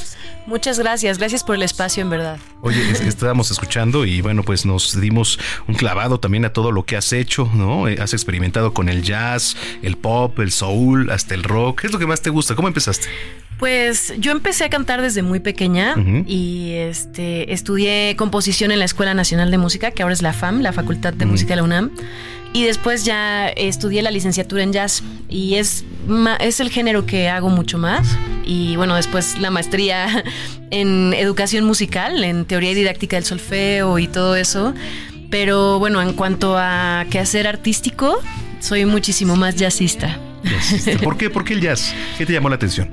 es una historia chistosa en realidad. O sea, yo como les decía, canto desde muy pequeña y este había decidido dejar de cantar, pero escuché a una cantante que se llama Sarah Vaughan y me regresaron las ganas de cantar. Se me llenó el alma. Y fue muy loco porque pues no es un género en realidad que, que, las personas escuchan normalmente en México, ¿no? Tenemos otras culturas, tenemos otras músicas pero dije, wow, ¿qué es esto? Yo quiero cantar esto. Y entonces por eso fue que, decidí como explorar este, este mundo del jazz. Oye, este, como dices, eh, eh, Ingrid, hay una dificultad, me imagino, para desarrollarte profesionalmente como jazzista en México, porque de por sí eh, ser músico en este país es una profesión o un, una vocación complicada. Es un reto, ¿no? Sí, digo, casi cualquier profesión es difícil de lograr el éxito en este país. Ahora, en un género en el que, como dices, no es culturalmente el más escuchado, eh, ¿cuál ha sido el reto? ¿Cómo te ha ido en el mundo del jazz en México? Pues mira, justamente eh, como dices, ¿no? Es difícil eh, ir forjando un camino porque no es una música que van a apoyar naturalmente eh, medios más masivos o qué sé yo, ¿no? Pero sí es una música que la gente acepta muy bien, o sea, como que uno de los retos más, más grandes con los que me he topado es, es esta idea que se tiene de que los músicos solo pueden ser personas frente a un escenario, ¿no? Y pues no, uno tiene mucho que hacer musical. Uno puede hacer música para películas, uno puede como ahora eh, yo estar en un teatro, también puede también eh, dar clases, este, música hay en todos lados, ¿no? Entonces, el, reto más grande ha sido eh, quitar este mito de que el jazz es una música muy elitista, ¿no? Porque al final es una música que nació para la gente y que nació para que se divirtiera y que nació para que pudieran vibrar de maneras agradables y olvidar muchas cosas que no estaban bien en el mundo. Oye, a ver, este Ingrid, presúmenos porque además pues vas a presentarte en el Teatro de la Ciudad, que es uno de los escenarios más importantes, bueno, y más bonitos. Es un recinto bastante bonito, ahí este, muy cerca de lo que ahora es el, Congreso, la Cámara de Diputados local, pero a ver, platícanos.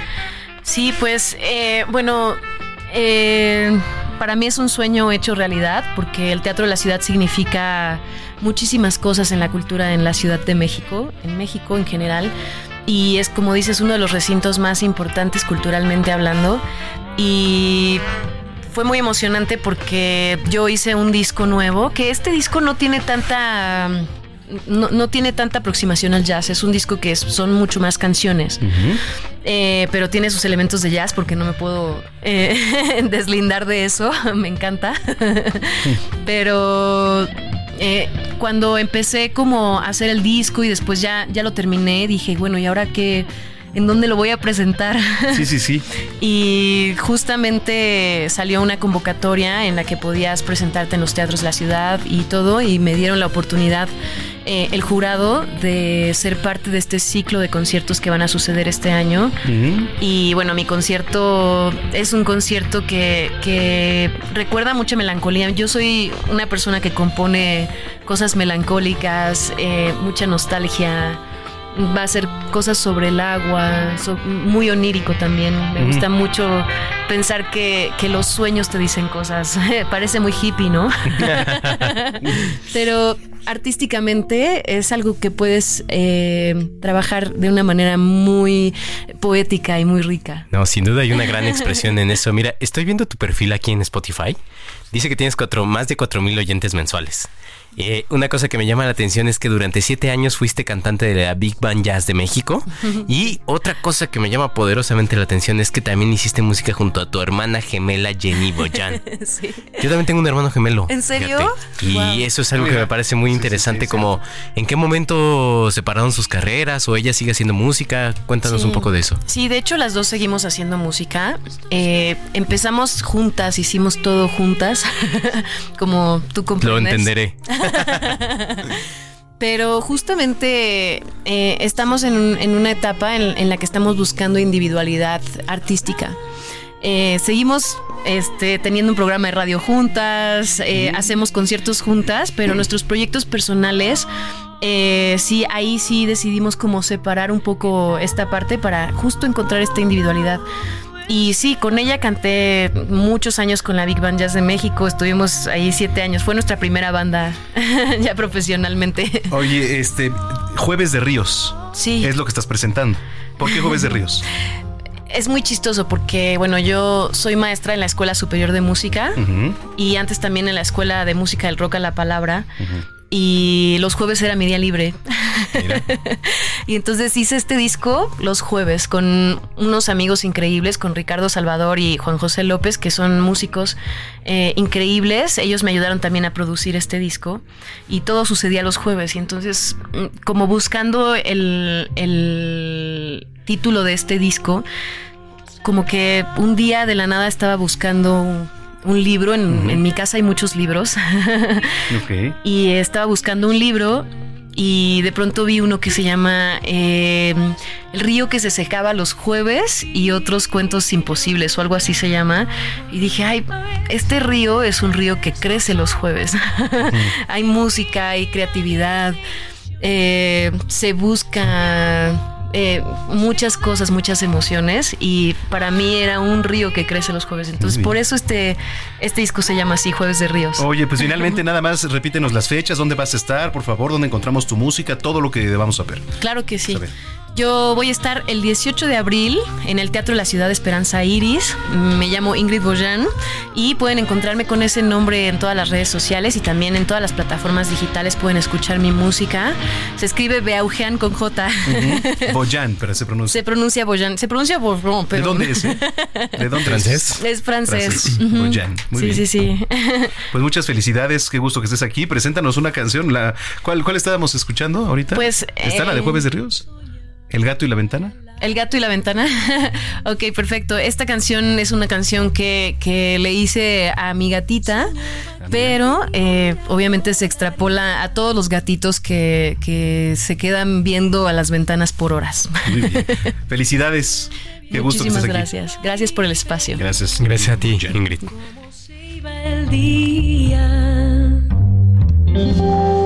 Ya en la noche caminaba entre las nubes. No había ventanas que vencer.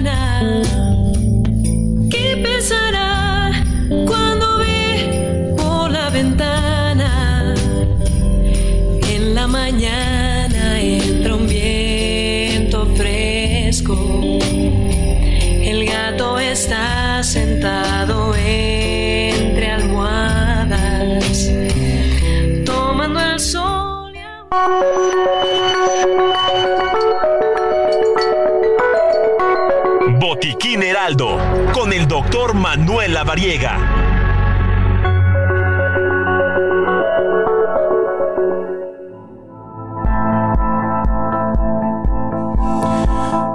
Con 46 minutos, ya está aquí. Me da mucho gusto recibir en cabina a mi tocayo, el doctor Manuel Avariega, que bueno, pues como cada fin de semana nos trae temas bastante interesantes. ¿Cómo estás, doctor? Mi querido amigo, qué gusto saludarte a ti y a todo el auditorio. Estamos aquí listos para hablar hoy de las alergias alimentarias.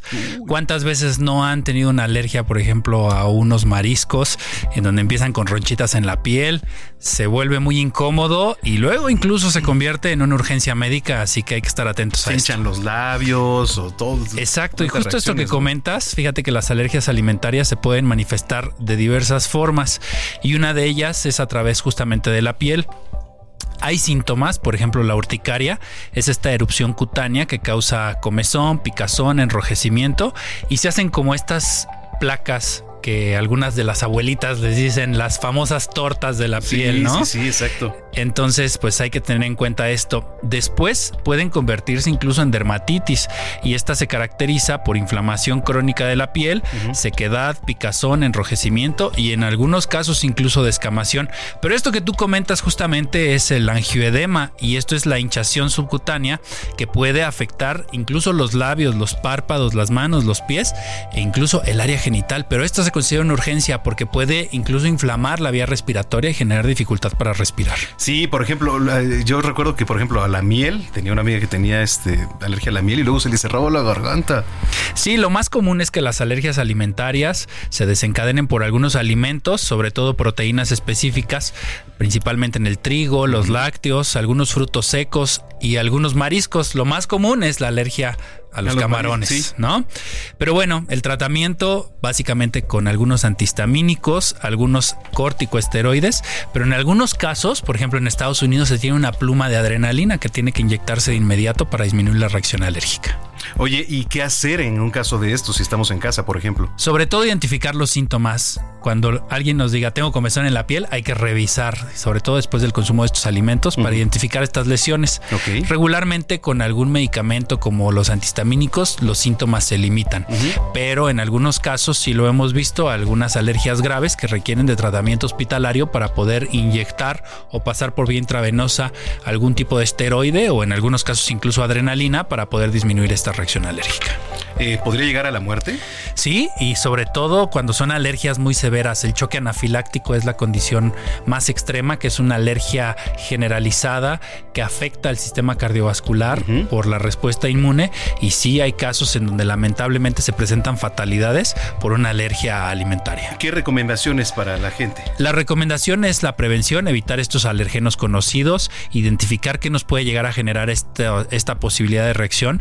También importante leer las etiquetas de los alimentos, eso es bien importante poder identificar algunas sustancias que pueden llegar a generarnos esta reacción y también pues comunicarlo. Muchas veces nos preguntan en los restaurantes, ¿es usted alérgico a algún alimento?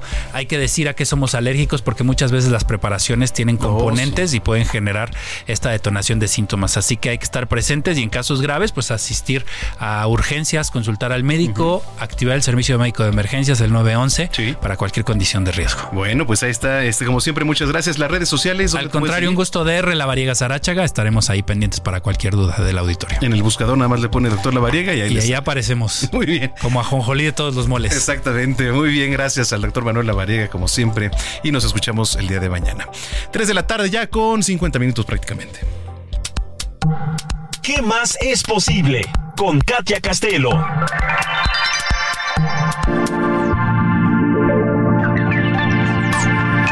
También ya está por aquí Katia Castelo, ¿qué más es posible? ¿Cómo estás? ¿Qué más es posible? Feliz de estar aquí con ustedes este sábado. Sí, sí, sí, igual nosotros. Oye, ¿de qué nos vas a hablar? Hoy vamos a hablar de un tema muy interesante que es el dinero. Sé que les encanta. Recordemos que el dinero es una energía.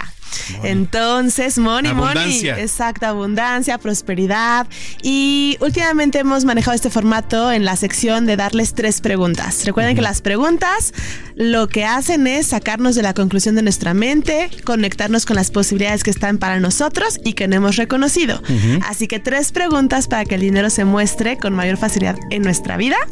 La primera pregunta es, ¿qué sé yo de recibir dinero que no he reconocido? ¿Qué sé yo de recibir dinero? que no he reconocido. Todos tenemos esta capacidad de recibir dinero, de recibir esta energía, sin embargo nuestros puntos de vista son los que nos frenan. Así que simplemente hagan esta primera pregunta, ¿qué sé yo de recibir dinero? Y vean que se muestre. Y recuerden que el dinero está en todos lados. El dinero puede ser un amigo que te invitó a un café, una moneda que te encontraste en tu casa, todo el tiempo está el dinero listo para que tú lo recibas. Así que haz la pregunta y percibe que cambia, ¿ok? Esta es la primera. La segunda pregunta para las personas que se dedican tal vez a las ventas o tienen clientes y que de repente piensan o concluyen que no llega nadie a comprarles, hagan la siguiente pregunta. ¿Quién me está buscando? ¿Que no sabe que me está buscando? ¿Y qué contribución seré cuando me encuentre? ¿Ok? Ajá. ¿Quién me está buscando? Que no sabe que me está buscando. ¿Y qué contribución seré cuando me encuentre? Hay muchas personas ahí ¿Eso no buscando. aplica para el amor también? También para el amor, claro. Aplica para todo. Sí, sí, Porque sí. al final hay muchas personas que te están buscando a ti, a tu energía, lo que tú eres, ya sea en un proyecto o también en una relación, ¿se vale? Entonces, ¿qué es lo que te está frenando? Tu punto de vista en relación a eso. Haz esta pregunta y percibe que cambia, cómo cambia la energía para que se presente y las personas que te están buscando realmente aparezcan. Bueno, esa es la segunda. La Esa segunda. buena. Y la tercera pregunta es, en relación al dinero, si el dinero no fuera un problema, ¿qué elegiría? Porque cuántas veces ponemos al dinero como el justificante para no elegir las cosas. Entonces, simplemente hagan esta pregunta. Si el dinero no fuera un problema, ¿qué elegiría? Y qué tal que cuando lo eliges, el dinero se muestra. Un ejemplo rápido, ¿qué tal que tú no has elegido ir a esas vacaciones porque tienes el punto de vista que es muy costoso? En el momento que tú lo eliges realmente y comienzas a hacer todo para estar ahí, el dinero va a dejar de ser un problema. Se va a mostrar las formas que menos te imaginas, tal vez hasta te regalan el viaje, por darles un ejemplo muy general. Entonces hagan esa pregunta. Si el dinero no fuera un problema, ¿qué elegiría? Si el dinero Con no estas fuera- tres preguntas, veamos qué, qué se mueve, qué se muestra y cómo empieza a cambiar su vida en relación al dinero y también mejorar una relación con él, porque al final también es una relación con esta energía. Es que de repente no sabes, pero el dinero sí, sí, sí involucra muchas cosas. Pues sí, claro. Yo, por ejemplo, con esto que nos acaba de decir Katia, te aviso, Manuel, que mañana no vengo, me voy a España. Está, sí, pues, ¿qué tal? Me encanta Velo viendo, elegirlo. ve viendo elegirlo. de una vez. Ya estamos, sí, nada te lo impide. Exactamente. Oye, Katia, este, tus redes sociales para la gente que te está viendo también ahí. Claro que sí, saludos aquí en el live de Instagram. Me pueden encontrar como arroba soy Katia Castelo eh, y estaré feliz de estar en contacto con todos ustedes para este y muchos temas más. Muy bien, nos escuchamos dentro de ocho días. Claro que sí, por aquí nos vemos. Bueno, pues ahí está Katia Castelo con esta sección que más es posible. Tómelo en cuenta, ¿eh?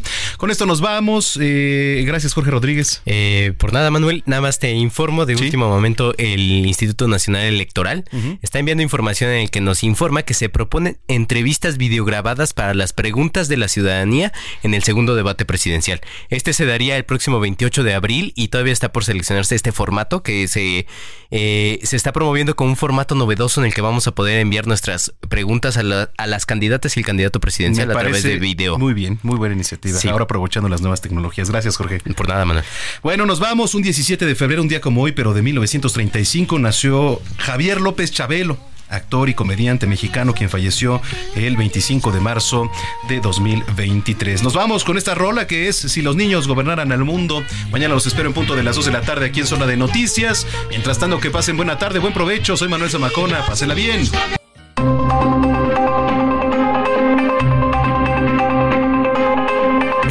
El Heraldo Radio presentó Zona de Noticias con Manuel Zamacona.